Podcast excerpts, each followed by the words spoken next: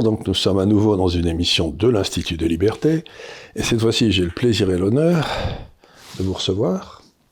J'en suis très heureux. Je vais pas présenter-vous, mais je n'ai pas besoin de vous présenter. Allez-y, dites qui vous êtes. Euh, Yvan Rioufol, journaliste. Yvan Rioufol, journaliste, et qui est depuis 20 ans, 30 ans, euh, essaye d'expliquer aux Français ce qui se passe dans la réalité et on vous dit sans arrêt, les gens bien pensants, on vous dit sans arrêt que vous avez tort. Et malheureusement, quand on relit leurs anciens écrits et quand on relit les vôtres, on se dit que bah, vous avez eu plutôt raison et ils ont eu plutôt tort. Écoutez, je laisse les lecteurs le décider, c'est pas moi qui le dirai, mais en effet, depuis euh, alors 30 ans, je suis euh, journaliste au Figaro depuis, euh, oui, depuis 30 ans, mais je, tiens le bloc-notes du Figaro depuis, depuis 2002. Pardon.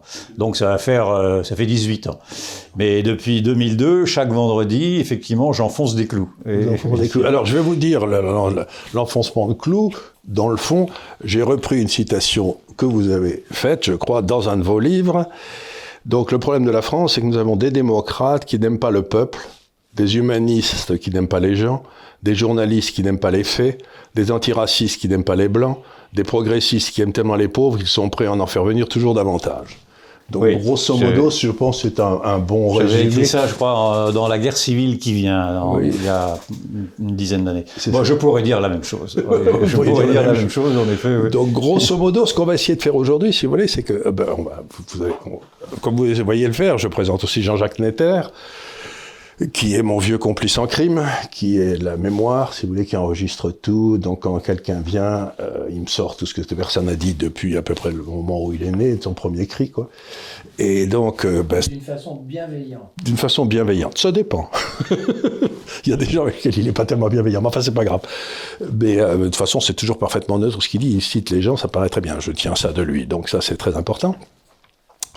Et donc je voudrais euh, euh, vous, demander un certain nombre de choses, parce que dans ma carrière à moi, j'ai décidé de partir, de quitter la France en 1981, euh, quand Mitterrand a mis des ministres communistes. J'ai dit, j'accepte pas, moralement, je vais pas un rond, etc. Mais moralement, j'accepte pas qu'il y ait des ministres communistes. Ils ont à l'origine de 100 millions de morts. Jamais le Parti communiste s'est excusé ni n'a reconnu ses erreurs. Donc, en septembre 81, j'étais à Londres. Et puis après ça, j'ai passé donc 25 ans à Londres, ensuite 10 ans à Hong Kong. Et je suis rentré il y a 5 ans en me disant, mon pays va très mal mes enfants sont élevés, je veux être sur le bateau quand il coulera. C'est une, une, Mon père a été condamné à mort en 41 par un tribunal militaire parce qu'il était gaulliste, qui était présidé par Dolat de Tassini. Donc c'est une vieille, c'est une vieille tradition familiale, si vous voulez, de ne pas se laisser aller à des, à des, à des, à des faiblesses égoïstes. Et donc vous, vous êtes resté pendant ces, ces de 80 à aujourd'hui. Vous avez donc... en 81, j'étais quand même relativement jeune aussi. Je n'avais pas, pas de raison de partir.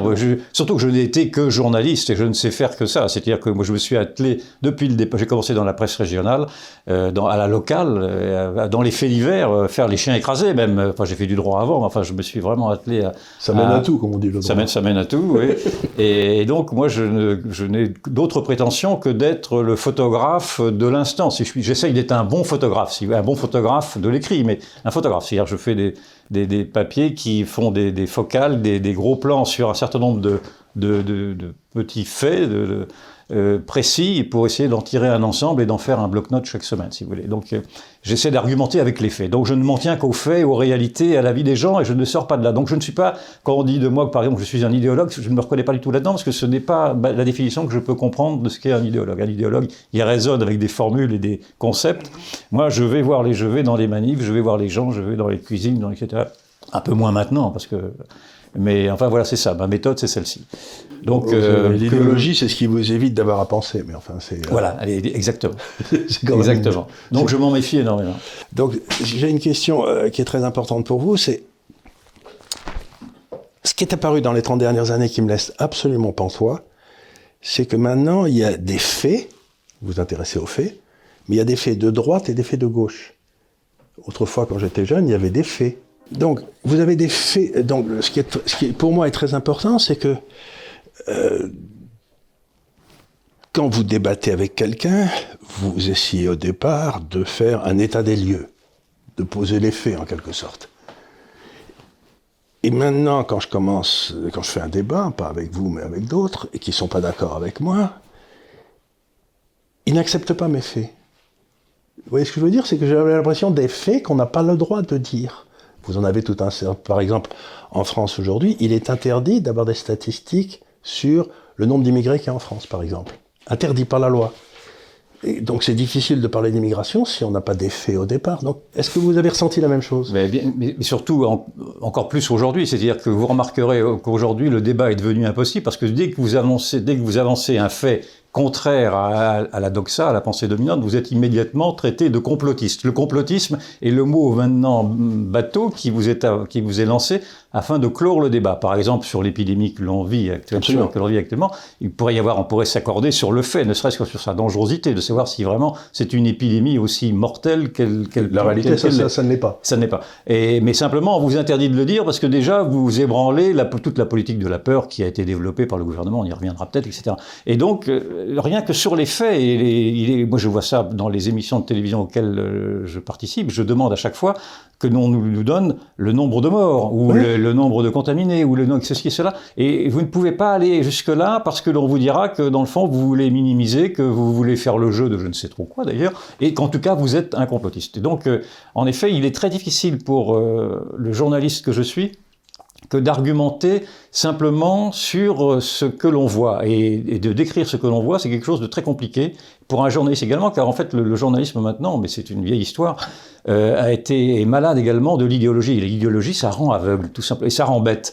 Et donc, c'est pour ça que je me bats de toute ma carrière, je me suis battu contre cette, euh, cette facilité, cette paresse intellectuelle qui est effectivement de vouloir se couler dans la, pensée du moment, qui est cette pensée du politiquement correct, on y reviendra peut-être, et qui, et qui, qui vous interdit précisément de penser contre vous, peut-être parfois, parce qu'il y a des faits, même pour moi, il y a des faits qui contredisent que j'aurais pu, mes, mes, mes sentiments, mes pressentiments ou même mes, mes convictions, mais je les accepte tels qu'ils sont. Or, euh, le débat tel qu'il est construit aujourd'hui, avec une somme d'interdits, euh, oblige, oblige à rentrer dans des petites cases. Et si vous, si vous avez des faits qui dérangent, eh bien ces faits sont, sont, sont déclarés comme étant inexistants, ou, ou alors ou que celui qui les qui les décrit et déclaré comme étant euh, bon pour le cabanon, parce que c'est presque ça aussi ce, ce qui arrive. Bon pour le cabanon, et donc on n'a pas, et, et, s'il donne ces faits-là, c'est qu'il a une, des mauvaises pensées, et donc on a, vous vous souvenez le Parti communiste qui disait euh, d'où parlez-vous? Oui, c'est ça. Et donc à partir du moment où vous parlez de cet endroit-là, vous devenez inaudible. Mais moi, j'ai été, j'ai été formé en économie à Toulouse, etc. Mais il y avait un homme qui a eu beaucoup d'influence sur moi qui s'appelait Alfred Sauvy, Alfred Sauvy était un économiste de gauche et euh, que j'aimais beaucoup et il disait toujours écoutez quand vous vous lancez dans une recherche si vous arrivez à des résultats inverses de ceux auxquels vous vous attendiez vous devez la publier. Parce que ben, ça prouve que vous restez intellectuellement honnête. Et Sauvy avait écrit dans un bouquin qui s'appelait je crois L'Europe submergée. oui, il y a, il y a 30 ou 40 ans, et que vers 2020, l'Europe serait dans une situation impossible vis-à-vis de l'immigration euh, qui arrivait. Donc, euh, mais c'était un homme de gauche, quoi. C'était un peu comme euh, Jacques Ellul ou etc. C'était des gens qui étaient de gauche, mais qui n'étaient pas malhonnêtes intellectuellement. Aujourd'hui, on a des gens. Euh, pour être de gauche, il faut être malhonnête intellectuellement. Donc, écoutez, je, ne veux pas jeter de, de jugements comme ça hâtifs et de jugements moraux, mais simplement ce que j'observe en effet, c'est qu'il y a des aveuglements volontaires. Alors ensuite, vous y mettez de la malhonnêteté intellectuelle ou pas parce que je pense que souvent, ces gens-là ne voient pas qu'ils sont malhonnêtes, simplement, ils ne veulent pas, en effet, se confronter à des faits qui pourraient les ébranler. C'est ceci qui, qui, est très exaspérant. Alors, c'est vrai pour tout, c'est vrai pour l'immigration, naturellement. Vous ne pouvez pas discuter sur les chiffres de l'immigration. D'abord, ils n'existent pas, ces chiffres. pas. Donc, on vous interdit même de les avoir. Euh, sur les statistiques techniques, il est, il est inconvenant d'en parler. Euh, sur le nombre de... Alors, il, est, il est possible, de, en effet, de dire qu'il y a des blancs et des noirs quand vous êtes blanc ou quand vous êtes noir, mais vous avez bien vu pour cette ce scandale du, foot, par exemple, d'un arbitre qui désigne un joueur comme étant un joueur noir parmi des blancs, euh, on y a vu un acte raciste parce que c'était un blanc qui le disait. Donc on est dans des absurdités de ce genre-là. Et donc tout revient à, une grille de lecture qui est une grille de lecture euh, prédisposée, euh, qui est celle d'une idéologie, alors une idéologie antiraciste, une idéologie qui peut être une, une idéologie diversitaire, non discriminatoire, enfin toute, toute la logorée de ce qui, de ce qui fait qu'aujourd'hui euh, le, le, politiquement correct a envahi l'ensemble de la politique et l'ensemble des médias.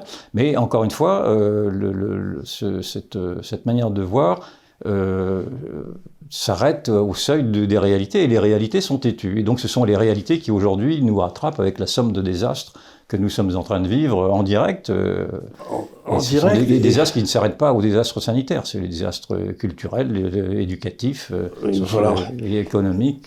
Alors, ce qui nous amène à, deux questions. Et Jean-Jacques, tu poses une question quand tu veux, bien sûr, hein, parce que là, il est, il est sérieux, mais il est timide. Donc, Qu'est-ce qui nous a amené à ce désastre intellectuel? Pourquoi les Français sont-ils d'un seul coup devenus euh, Pourquoi les classes dirigeantes françaises sont-elles d'un seul coup devenues stupides? Pourquoi euh, Mais ceci dit, c'est pas qu'en France, parce que j'ai vu la même chose se passer en Angleterre, j'ai vu la même chose se passer aux États-Unis. Il y a une espèce euh, de nouvelle chose qui s'est introduite dans nos pays, c'est la détestation du pays par sa classe dirigeante. C'est quelque chose que, parce qu'on le voit très bien avec le Parti démocrate aujourd'hui aux États-Unis, on l'a vu chez nous, euh, et pour la première fois, je crois, dans l'histoire de la France, le roi de France, enfin le président de la République, n'aime pas son pays, ce qui pour moi est quelque chose de bouleversant. Comment peut-on prétendre gouverner un pays si on ne l'aime pas? Il y a eu des mécanismes de subversion, dans le fond, qui ont été mis en place depuis 30 ans, 40 ans, qu'il faudrait étudier de très près. Euh, qui, qui, reviennent à reprendre les, les stratégies de, de, ce stratège chinois dont le nom m'échappe un instant, euh, mais qui disait qu'on peut qu'on peut vaincre Lao son Lao Tzu, pas Lao non, euh, Sun Tzu, Sun qui disait qu'on peut vaincre son ennemi sans avoir à l'abattre, simplement en instillant la détestation de soi, le doute sur soi-même, euh, les, les, des interrogations sur sa propre existence, et c'est ce qui se passe depuis 30 ans, 40 ans, c'est-à-dire que je daterais ça dans le fond de, cette nouvelle mondialisation qui a fait en sorte que les peuples ont été amenés à se,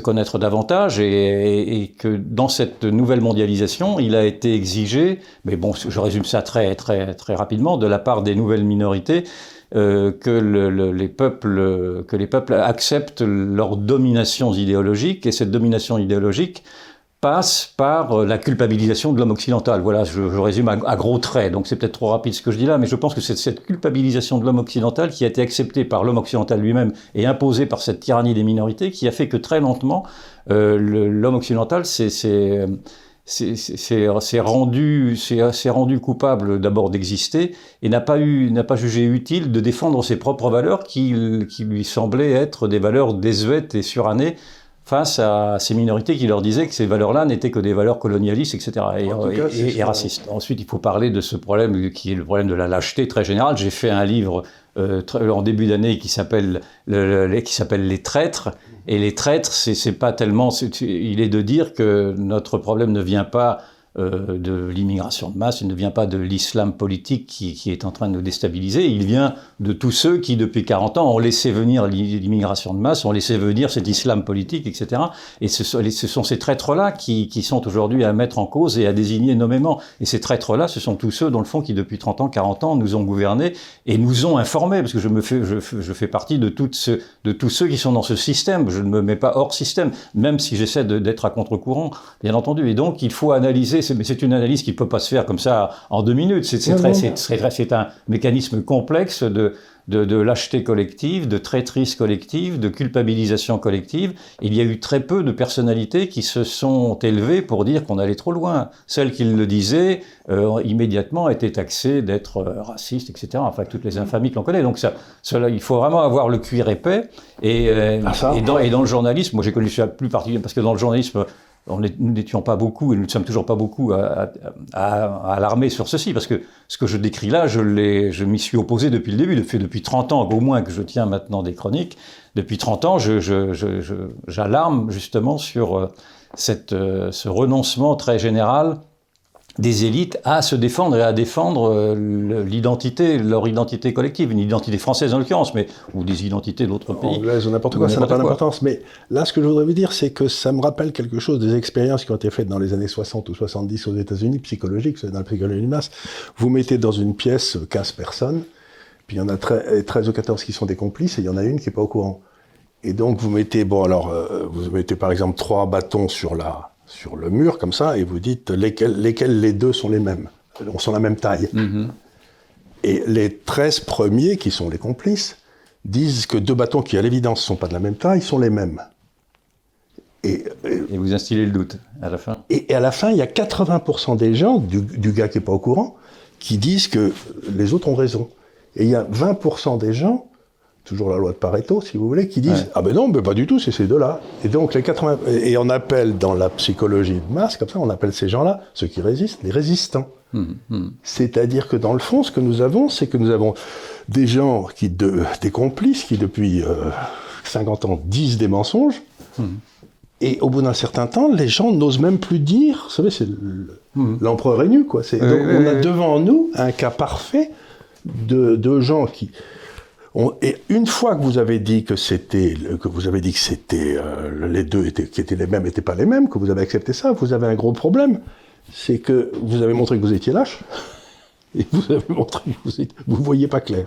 Donc, ce que je veux dire? Et c'est ce qui se passe aujourd'hui, c'est que je le vois dans le cas du Covid, c'est un désastre terrible, et dans les marchés financiers, il y a quelque chose qu'on appelle euh, l'erreur du trader, si vous voulez, c'est celui, quand, quand, il fait une grosse boulette, il double sa mise. Mmh. Et à ce moment-là, il fait sauter sa banque, c'est la Société Générale, c'est Bearings, etc. Donc, when in trouble, double, c'est le vieux truc. Et aujourd'hui, j'ai l'impression que notre gouvernement a fait une boulette gigantesque en mars-avril, et ne sait plus comment s'en sortir. Oui, bien sûr. Et, il, ne sait plus comment s'en sortir. Il, est paumé, il est en train d'essayer. Et il va, il, me rappelle une guêpe, vous savez, sous une, cloche de, une cloche de verre, là, qui se tonne dans tous les sens. Et donc, le problème, c'est qu'aujourd'hui, on fait tout pour éliminer les résistants. Qui sont les, alertes. Je qui sont les porteurs d'alerte pour résumer, moi, tel que je vois les, crises, elles pourraient se résumer d'abord par une crise très collective de l'intelligence, euh, on en a parlé très rapidement, mais par, par une incapacité qu'ont aujourd'hui les élites à se colter aux faits. Je reviens toujours à cela, pardon, parce que c'est ma grille de lecture, et, d'être en, en, accord avec la vie des gens, avec la réalité. Ça se voit dans le, dans le, monde politique, où l'on voit bien que le grand séparatisme n'est pas tellement le séparatisme entre le, le monde islamique euh, en France et le, et reste de la société, c'est le séparatisme entre les élites et le peuple. On voit bien qu'il y a une, une, incompréhension terrible, et ce séparatisme-là s'aggrave. Et puis l'autre séparatisme dans cette crise sanitaire, ça a été également de la même manière cette incapacité qu'ont eu les, les technocrates, les bureaucrates, les élites également, à regarder quelle était la réalité de cette pandémie, cette épidémie, cette pandémie si vous voulez, et de voir comment on pouvait y répondre sur le terrain. Ce qui est tout à fait flagrant et absurde, c'est de voir que, à nouveau, l'État centralisateur, directif, euh, jacobin, applique de haut et, sans nuance une, politique qui pourrait être élaborée plus sur le terrain, et en interdisant en plus aux, aux acteurs de terrain, je pense aux médecins de terrain, d'appliquer leur propre thérapie. C'est-à-dire que il ne faut pas oublier dans cette, dans cette crise-là qu'il y a eu un scandale qui a été celui d'interdire à des médecins de prescrire un certain nombre de médicaments qui ont été jugés, qui ont été jugés inefficaces par le, le système. Je parle de l'hydroxychloroquine, mais c'est pas, pas le sujet du moment. Mais, et donc, on voit bien que ce dogmatisme-là a été au point de, de, de criminaliser, de faire d'autres, de faire des dissidents de, de, simples médecins de, de, terrain qui voulaient simplement soigner. Et je crois que c'était la première fois dans l'histoire de France que euh, il y avait une directive qui sortait du gouvernement interdisant l'usage de certains médicaments. Parce que d'habitude, je connais un certain nombre de médecins, ils ont la liberté de prescrire. C'est la liberté de prescrire, c'est une des libertés fondamentales. Et on leur a retiré comme ça. Et si vous voudrais vous poser une autre question, donc c'est que depuis que cette crise a commencé, enfin un, deux ans, etc., il y a une, un recul de nos libertés fondamentales qui est inimaginable. C'est inouï. nous vivons une crise de la démocratie qui devrait normalement euh, horrifier tous les démocrates qui se prétendent démocrates. Or, vous, remarquez, je le vois très régulièrement quand j'en discute sur les plateaux de télévision, vous remarquez que ceux qui se présentent comme étant progressistes, et donc démocrates, ont une totale indifférence sur les, atteintes euh, répétées aux libertés qui sont, celles qui, sont, euh, qui s'accumulent aujourd'hui. Les atteintes à notre liberté d'aller et venir, cela va de soi, les atteintes à la liberté de prescrire, les atteintes à la liberté d'enseigner pour euh, interdire aux familles d'enseigner, de, de, mmh. de, donner leur enseignement, les atteintes aux libertés de culte, les atteintes aux libertés de la presse, de la liberté d'expression.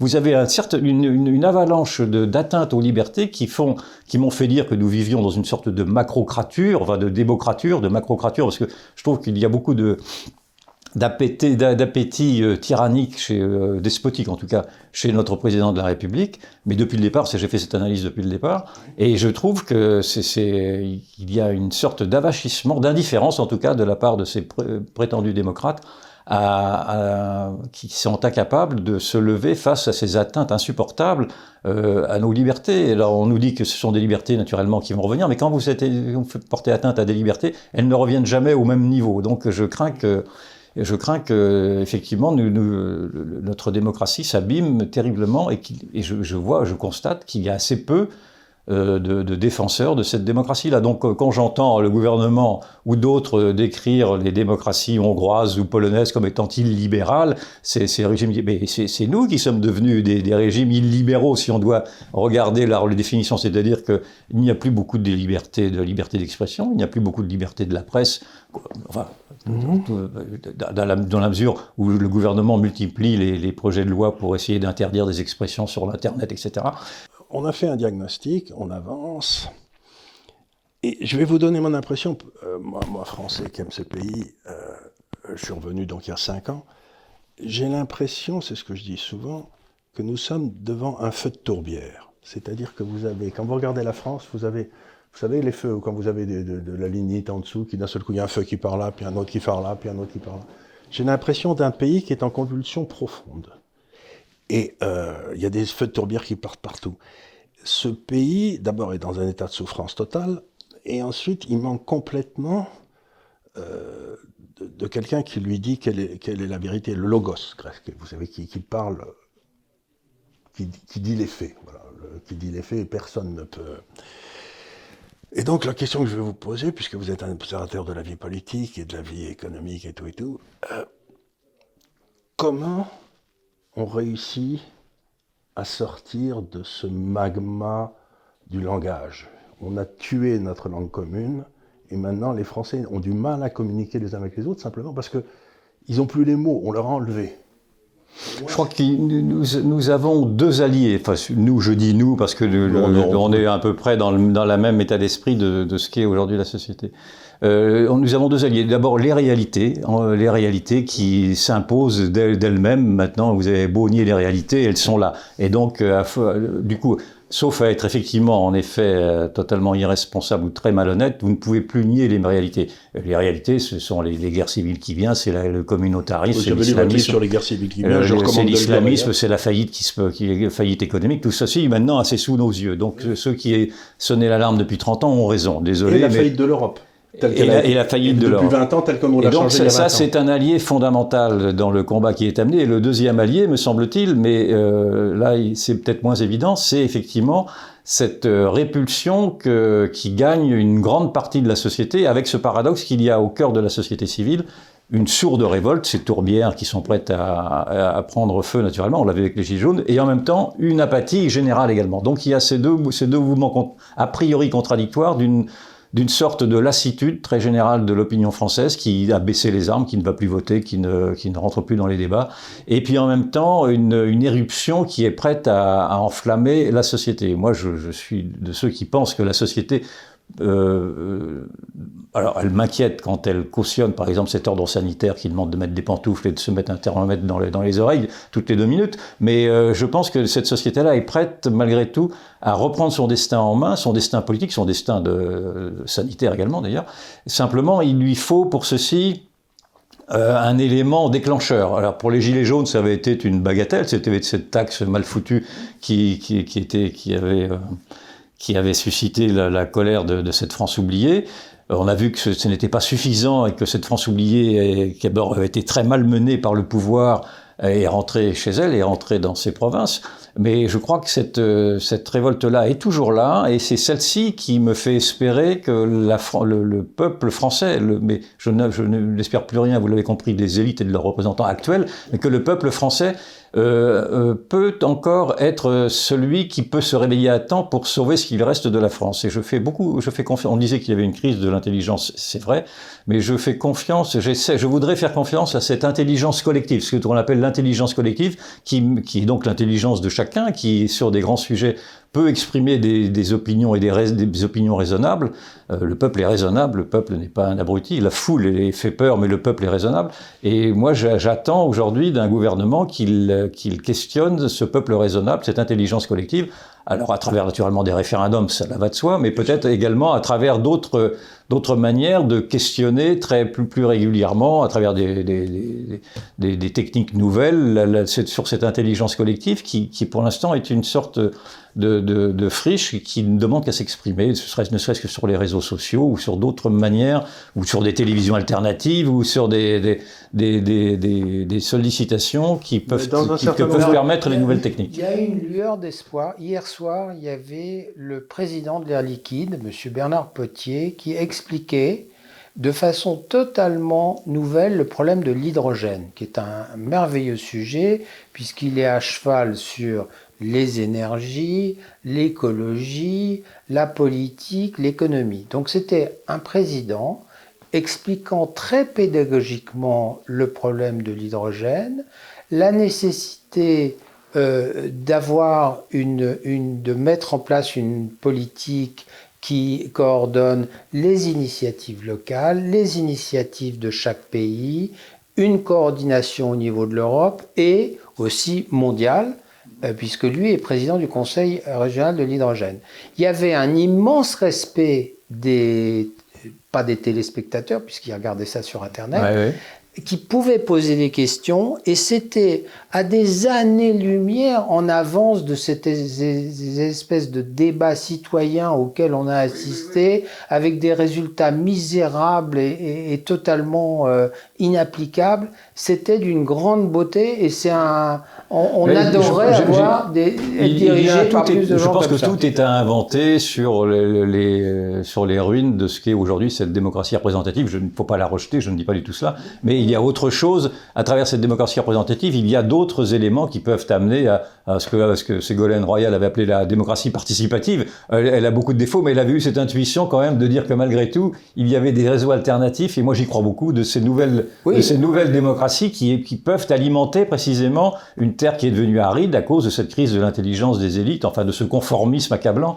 Et je pense que, si l'on parle des solutions, de comment en sortir, je crois qu'il faut absolument solliciter toutes ces nouvelles techniques de, réseaux sociaux, de nouvelles télévisions, de nouvelles radios, d'autres choses. J'en oublie. Euh, euh, de, on pourrait mettre sur tous nos ordinateurs un avec un blockchain, voilà. oui ou non. Ne serait-ce que, ça. C'est facile à faire, on n'a pas besoin Je suis ouvert à tout, oui, ne serait-ce que ça. Oui, mais... Vous savez, ça, ça garantit l'année oui. totale. Donc, euh, oui ou non, vous votez pour cette mesure, et puis comme ça, bah, Oui, mais euh, il, faut, il faut sortir de la question à choix multiples et des cases à cocher. Il faut respecter les gens. Le, ce, que faisait, ce que faisait hier euh, le président de l'Air Liquide, c'est tout même d'expliquer des choses difficiles à à un grand public. Et, alors, l'air liquide le fait depuis des, des, dizaines et des centaines d'années, enfin au moins, 150 ans. au moins 150 ans, parce qu'ils ont un respect de l'actionnaire et que depuis 150 ans, ils font, ils font des assemblées où ils expliquent à leurs actionnaires ce qu'ils font. Et, c'est dans leur ADN. Et, il faut un respect. En quelque sorte, je vais dire un truc idiot, mais il faut aimer le peuple. Il ne faut pas avoir peur du mais Bien sûr, mais, mais, il faut même être, je dirais plus loin, il faut même être populiste. Si populiste, c'est simplement être démocrate et dans le fond et d'écouter le peuple. Et je pense qu'il faut également renouer avec la raison. C'est-à-dire qu'il faut de mon point de vue, il faut euh, absolument prendre le large vis-à-vis de cette nouvelle, ces nouvelles religions successives, qui sont les religions des droits de l'homme, la religion du tout sanitaire, la religion du tout scientifique, etc. ou, la, ou, la, ou, la, raison, ou de l'écologie, où la raison pure, la, la raison n'a plus sa place dans la mesure où elle est, elle est évacuée à cause de ces croyances qui sont des croyances imposées. Et donc, nous, nous vivons depuis 30 ans sous des, une succession de croyances imposées et qui, qui, sont naturellement, qui ne correspondent à rien, parce que ces croyances produisent, des, elles seraient formidables si elles avaient produit des choses euh, intéressantes, mais elles, produisent, elles ne produisent que des désastres. Il suffit de voir dans quel état on est. Et donc, il est, il est temps aujourd'hui de chasser tous ceux qui ont produit ceci. Il faut chasser ces idéologies. Il faut chasser les, les promoteurs de ces idéologies, ces fossoyeurs-là. Du balai, euh, je, je, ne cesse de, de lancer ce mot d'ordre là dans des tweets que je peux faire. Je l'appelle, je le fais un petit, un petit signe à la fin qui s'appelle du balai. Et je pense que ce grand balayage-là est essentiel afin que l'on puisse reconstruire quelque chose de nouveau avec l'appui naturellement d'une démocratie revivifiée, mais d'une démocratie, je ne veux surtout pas, et d'une liberté d'expression totale afin d'essayer de faire confiance à cette intelligence collective qui puisse être représentée par des courants et peut-être aussi par un homme ou par une femme, bien entendu. Je ne, dis pas qu'il faudra quand même un autre représentant qui, mais, voilà, mais qui soit issu en tout cas d'un diagnostic plutôt que de penser qu'il faudrait un homme providentiel. Moi, je ne crois plus à l'homme providentiel, ça se saurait. Et l'homme providentiel ne peut être que le, que le, le, le produit d'une d'une d'une nouvelle approche d'une nouvelle approche euh, de, de ce qu'est D'ailleurs, l'homme providentiel de Gaulle en 1940, il y avait peu de gens qui le suivaient, hein, ils étaient 120, oui. je crois. Donc, si vous voulez, euh, il est devenu l'homme providentiel. Non, les, envergures, vous voyez bien que les envergures des hommes politiques aujourd'hui ne vont pas à la cheville de De, Gaulle ou. Euh, non, non, non, c'est d'ailleurs un des. Donc, on est, on, est, on est devant ce paradoxe, si vous voulez, c'est que ces gens qui nous gouvernent sont incapables de gérer notre pays, comme on le voit tous les jours, c'est ce que vous dites mais du coup font une espèce de fuite en, avant pour essayer de nous imposer un État européen, qui, a été complètement nul aussi pendant la, crise du Covid. C'est-à-dire que tout le monde essayait de se barboter les masques ou les médicaments. Je veux dire, la solidarité européenne, je ne sais pas si vous l'avez remarqué, mais elle n'était pas là. C'était... Donc, quelque part, à cette crise politique en France se greffe aussi une crise politique européenne, où il y a eu une volonté de créer un État européen dont les nations européennes ne veulent pas, de façon générale, et ça, ça, empêche en quelque sorte nos, nos, nos, pays de bouger. Par exemple, je ne crois pas une seconde que la France puisse se réformer si on garde l'euro. C'est complètement impossible, puisque, euh, bah, si vous voulez, quand l'euro est sorti, j'ai écrit un livre qui s'appelait Des lions menés par des ânes, qui avait fait 30 000 exemplaires, ce qui paraît-il était bien à l'époque, et dans lequel je disais, ça va faire trop de maisons en Espagne, trop de fonctionnaires en France et trop d'usines en Allemagne. Bon, on y est, ça marche pas, c'est en train de détruire toute l'Europe du Sud, l'Allemagne va faire faillite parce qu'elle a prêté 1000 milliards d'euros à des gens qui ne la rembourseront jamais, nous. Donc ça s'appelle les, target balance. Donc, si vous voulez, on a une double crise. On a une crise domestique une crise internationale, qui est la, structure européenne, et c'est cette crise internationale qui empêche la structure domestique de prendre des bonnes décisions, en quelque oui. Et donc là, c'est un, vrai, un vrai débat, mais on ne doit pas faire simplement sauter la France, je veux dire. Oui, mais il y a justement, une, sur ce sujet-là, comme sur l'autre, il y a une sorte de petite délectation à voir que les faits, à nouveau, imposent leur, leur solution. C'est-à-dire que, ce que je veux dire par là, c'est que les mondialistes qui, qui, pensaient, qui pensent pouvoir imposer leur, leur dogme aux souverainistes, si vous voulez, on se sont rendu compte à travers la crise du Covid que euh, qu'ils devaient également eux-mêmes se convertir au souverainisme. Parce que ce sont ces mêmes mondialistes, Macron par exemple, qui a redécouvert les frontières, qui a redécouvert qu'il fallait se calfeutrer, qu'il fallait se protéger, qu'il fallait qu'on faisait pas de médicaments en France, qu'on ne faisait pas de médicaments en France, qu'il fallait en qu'il fallait en refaire, etc. Donc il y a eu également cette leçon qui a été portée au cœur même de, du discours mondialiste de dire que dans le fond, euh, face à des menaces extérieures, euh, il n'y avait rien de mieux que de retrouver la nation, sa frontière, ses, ses souverainetés, ses protections, etc. Donc c'est assez réjouissant de voir que, encore une fois, c'est pour ça que je dis que les, faits sont importants. Ce serait, pardon de me répéter, mais vraiment j'insiste beaucoup là-dessus. Euh, les, faits, même sur cette crise du Covid, obligent les, mondialistes qui pensaient faire la leçon à tout le monde euh, à revoir leur, leur, euh, leur position, car je crois qu'aujourd'hui, l'histoire ne s'écrit pas par les mondialistes, elle s'écrit au contraire par les souverainistes. Elle s'écrit, moi je, je, parle de, des enracinés et des déracinés, je, j'oppose les deux, mais on peut dire les mondialistes ou les, les, les, moi, et les souverainistes. la formule, vous savez, qu'on utilise euh, en, Polynésie. En Polynésie, il y a deux sortes d'hommes, les hommes des arbres, ceux qui se mettent sous le palmier et qui attendent que la date tombe ou je sais pas quoi, et puis il y a les hommes des bateaux qui coupent l'arbre et qui vont voir si de la côté est pas mieux. Ah mais on a, une, on a une vraie guerre depuis 30 ans entre les hommes des arbres et les hommes des bateaux. Et à mon avis, les hommes des arbres sont en train de gagner. C'est-à-dire que les hommes des bateaux, ils, maintenant, ils sont déconsidérés partout, si vous voulez. Trump contre euh, Biden, c'est les hommes des arbres contre les hommes des bateaux. La sortie du Brexit, c'était la même chose. On revoit partout surgir auprès de mon arbre, je vivais heureux. Vous savez, la chanson de Brassens. Oui, bien sûr, mais c'est normal parce qu'on se, on se rend compte que ce mondialisme-là, qu'on aurait pu applaudir en disant qu'il apportait des choses formidables, effectivement, cette concurrence sur, par exemple, sur les vaccins, cette, cette, simulation, cette stimulation, ces initiatives privées peuvent produire des bonnes choses. Pour l'instant, les, vaccins ont encore un doute, mais enfin, mais voit bien quand même que la, la, la, la, grande brutalité de la mondialisation incite naturellement les peuples à se protéger. C'est tout à fait normal, et donc euh, c'est simplement une sorte de réaction de survie qui, qui oblige face à cette mondialisation arrasante, à cette société ouverte promeut, que veut promouvoir pardon, euh, Soros et compagnie, euh, qu'il faut qu'il y ait un devoir, presque une obligation pour les peuples à, se protéger de ceux qui voudraient les voir euh, disparaître dans un grand mélangisme, dans une grande société multiculturelle, qui est une société multiconflictuelle qui, qui, qui d'ailleurs s'est installée chez nous sans que nous n'ayons eu notre mot à dire. C'est aussi ça le, le grand scandale. Nous n'avons pas discuté de la, nous n'avons pas discuté du tout sanitaire, mais nous n'avons pas discuté non plus de la société multiculturelle qu'on nous a imposée. Et donc, il va falloir quand même qu'un jour ou l'autre, nous demandions des comptes à tous ces élites, à tous ceux qui, qui étaient censés euh, parler en notre nom, qui ont fait qui ont fait une politique qui n'était pas une politique qui était désirée. Enfin, il ne me semble pas que les Français ont, aient voté pour cette société multiculturelle. pas du tout. Alors, euh, je voudrais aussi, quand même, parce qu'on m'a, fait des grands signes pour que, que je devais parler de votre livre, ce qui m'a fait le plus grand plaisir d'ailleurs, parce que ce livre, bah, il est là et c'est dans le fond vos chroniques. Oui, ça, ce sont mes blocs-notes. Ouais. Vous blocs-notes et tout. Ben, vous suivez, dans le fond, ce qui est intéressant avec un, un livre comme ça, c'est que vous suivez la pensée de quelqu'un au travers des événements réels. Donc c'est pas, c'est pas, et c'est pas facile à écrire pour une raison très simple, c'est que ben, si vous avez dit des bêtises, elles sont là, quoi. Voilà. Je prends, je, je, je, ne change rien. Hein. Naturellement, rien n'est changé. Et donc, euh, je, j'applique la méthode euh, de Madame de Sévigné, pardon, c'est trop prétentieux, mais de faire, de, de, me, de, de, de, toujours reprendre les petits faits vrais, une succession de petits faits vrais, disait-elle. Dans, dans... Une succession de petits faits vrais. Et, mais, non, mais ça ne s'arrête pas à une succession de petits faits vrais, parce que j'essaie quand même d'y mettre effectivement une logique, et puis j'essaie de monter un petit peu plus haut pour essayer de voir l'horizon de temps en temps quand même, pour essayer de, à travers ces faits-là, de, de, me projeter dans l'avenir et d'essayer de, de, voir quelles sont les lignes directrices. Si on prend votre livre, on se rend bien compte tous ces petits faits vrais que vous mettez en lumière il dessine des lignes de tendance, des lignes de force en quelque sorte, qui ne sont pas viables. Il nous, amène, il nous amène à une rupture quelque part. Devant nous, on ne sait pas très bien quand, on ne sait pas très bien comment, mais il y a certainement une rupture.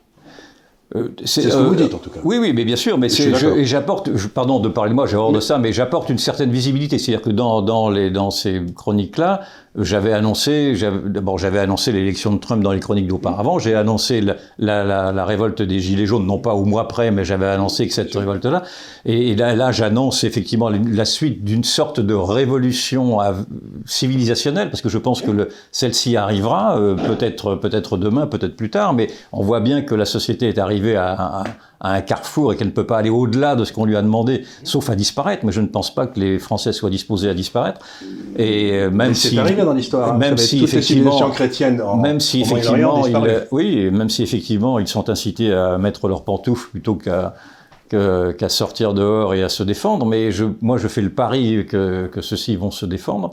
Je l'espère même en tout cas. Et, et, donc voilà, donc je, dans ce livre-là, ce sont, ce sont, des, sont donc des chroniques bien entendu, mais au-delà de, de, la chronique, c'est effectivement une sorte de vision que je peux proposer, de, une vision euh, rationnelle. C'est pas du tout quelque chose que j'invente, une vision. Euh, si on doit poursuivre les lignes, comme dans les dessins d'enfants, vous savez, on poursuit les lignes pour faire un dessin et, et le dessin arrive. On voit le dessin qui arrive à la fin, c'est pas joli. Voilà. C'est pas joli. Pour, pour, vous parler des pantoufles, il y a il y a un mot de Bernanos que j'adore qui dit c'est pas les bruits de bottes dans l'histoire qui font des dégâts, c'est le glissement feutré des pantoufles. Absolument, voilà. Et voilà, mais je crois que ce qui, euh, on va peut-être conclure cette émission, mais ce que je voudrais dire, c'est que euh, ce qu'on essaye de faire à l'Institut de Liberté, ce que vous faites au Figaro, ce que vous faites partout, euh, c'est pas des bruits de bottes, mais c'est de dire aux gens le glissement feutré des pantoufles, ça va bien. Maintenant, il faut quand même regarder la réalité en face et il faut il faut avoir du courage. Il faut dire les gens, aux gens, ça, ça va plus. Il va falloir qu'il se passe quelque chose. Et parce que si on le fait pas, euh, je sais pas si on gagnera, mais en tout cas, si vous voulez, il n'y a rien de pire que les, les batailles qu'on a perdues sans les avoir livrées il y a une exigence de courage, vraiment avoir le courage, voir le courage de voir. le titre de prochain livre. Voir le avoir le courage de voir ce que l'on voit, euh, disait Peggy, et avoir le courage de répondre aujourd'hui par des solutions concrètes et, non, et en laissant tomber toutes ces idéologies qui nous ont, mis dans cette panade et depuis en faisant appel au peuple en lui demandant et bien sûr, sans arrêt son avis, parce que les décisions qui vont être prises sont et en redécouvrant, en redécouvrant et la liberté et la démocratie. C'est pour ça que je ne me reconnais pas du tout dans les caricatures qui peuvent être faites de, de ces populistes qui, soi-disant, remettraient en cause la démocratie. Tout au contraire, le populisme tel que je le comprends, c'est une, une, appétence pour une nouvelle démocratie, au contraire. Exactement. Et de donner la parole au peuple, parce que le peuple est le seul souverain. Depuis qu'on a guillotiné le roi. Et puis c'est le, le, seul à savoir exactement que, quelles sont les difficultés qu'il a à vivre, les décisions qui ont été prises en son nom, parce que c'est lui qui est, qui est au cœur du problème, qui est au, qui est au premier, au premier rang, au, front. Écoutez, merci, merci beaucoup. J'ai été, été, euh, je suis très intéressé. Euh, je crois que je ne peux pas penser qu'il ne va pas se passer quelque chose d'important. Je, ne pense, je, pense également, je, comme, enfin, je pense également, comme vous, que, que ne peut pas, on ne peut pas suivre ainsi euh, cette, cette, sorte de... Et que les élites actuelles sont, sont autistes. Oui. Elles n'écoutent pas, elles n'entendent pas, elles ne comprennent pas. C'est là ce qui me surprend beaucoup, mais c'est quand j'étais enfant, si vous voulez, les élus euh, allaient, euh, connaissaient les Gascons, connaissaient les, ils connaissaient leurs électeurs, etc. Aujourd'hui, vous avez une classe là-haut qui n'a plus aucun contact avec la France. Ils connaissent les gens à Londres, à New York, hmm. etc. Mais ils connaissent plus le paysan français, le, gars qui vit en Gascogne, qui vit en, Moselle, qui vit. Mais vous savez, cette crise du Covid euh, qui donc euh, empêche les contacts, c'est un peu, reflète en fait ce qu'est également ce gouvernement qui n'a pas non plus le contact, il ne sait pas ce que c'est que le contact, le contact les peuples avec le, avec le terrain, et il reproduit à travers ces, ces interdits qu'il nous, qu'il nous, qui nous obligent à se replier sur nous-mêmes, etc. Et vous voyez, le paradoxe, c'est de voir que En Marche, cette, euh, ce parti En Marche était devenu un parti tellement immobile que c'est un parti qui vous somme maintenant de rester, euh, de rester chez vous. Et donc, il a, toutes ces contradictions apparaissent, euh, et c'est assez amusant, dans le fond, si on peut s'en amuser, c'est assez amusant de voir que cette crise du Covid révèle toutes les, toutes les malversations de, intellectuelles. Oui.